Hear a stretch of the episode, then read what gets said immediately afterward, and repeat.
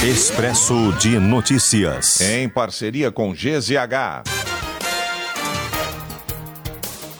Porto Alegre confirma primeiro caso de dengue tipo 2. O paciente é do bairro Vila São José e contraiu a doença dentro do município. Diante do caso, a Prefeitura da capital alerta para o risco de endemia com aumento dos casos graves e de mortes causadas pela doença. Ministro do Supremo Alexandre de Moraes concede liberdade para mais 52 presos nos atos golpistas de 8 de janeiro. Com isso, o total de liberados chega a 154 pessoas. 751 detidos seguem presos. Mais de 192 mil beneficiários do Devolve ICMS ainda não retiraram o cartão cidadão. Liminar concedida pelo Supremo Tribunal Federal suspende a eleição suplementar para a Prefeitura de Caseiros prevista para domingo no norte do estado. Após caso de trabalho escravo, entidades de Bento Gonçalves criam comitê para fomentar fiscalização de alojamentos e empresas. Câmara Municipal de Caxias do Sul tem 90 dias para concluir o processo de cassação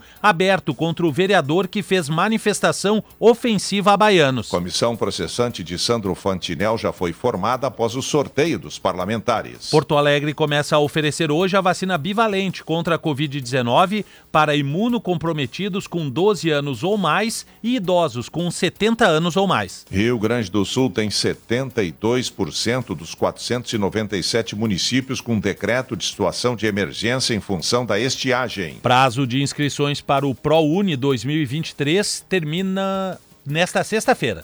Homem é morto a tiros no bairro Mário Quintana, zona norte da capital. Vítima não identificada foi executada na rua Egídio Piccoli, no, na zona norte, por volta das 10 e meia da noite. Idoso é morto a pauladas em briga de vizinhos na rua Cambaí, bairro Passo da Areia, zona norte da capital.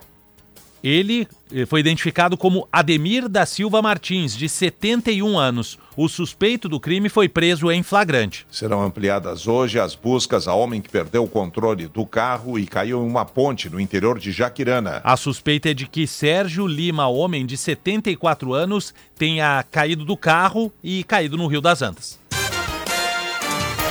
Expresso de Notícias, em parceria com GZH.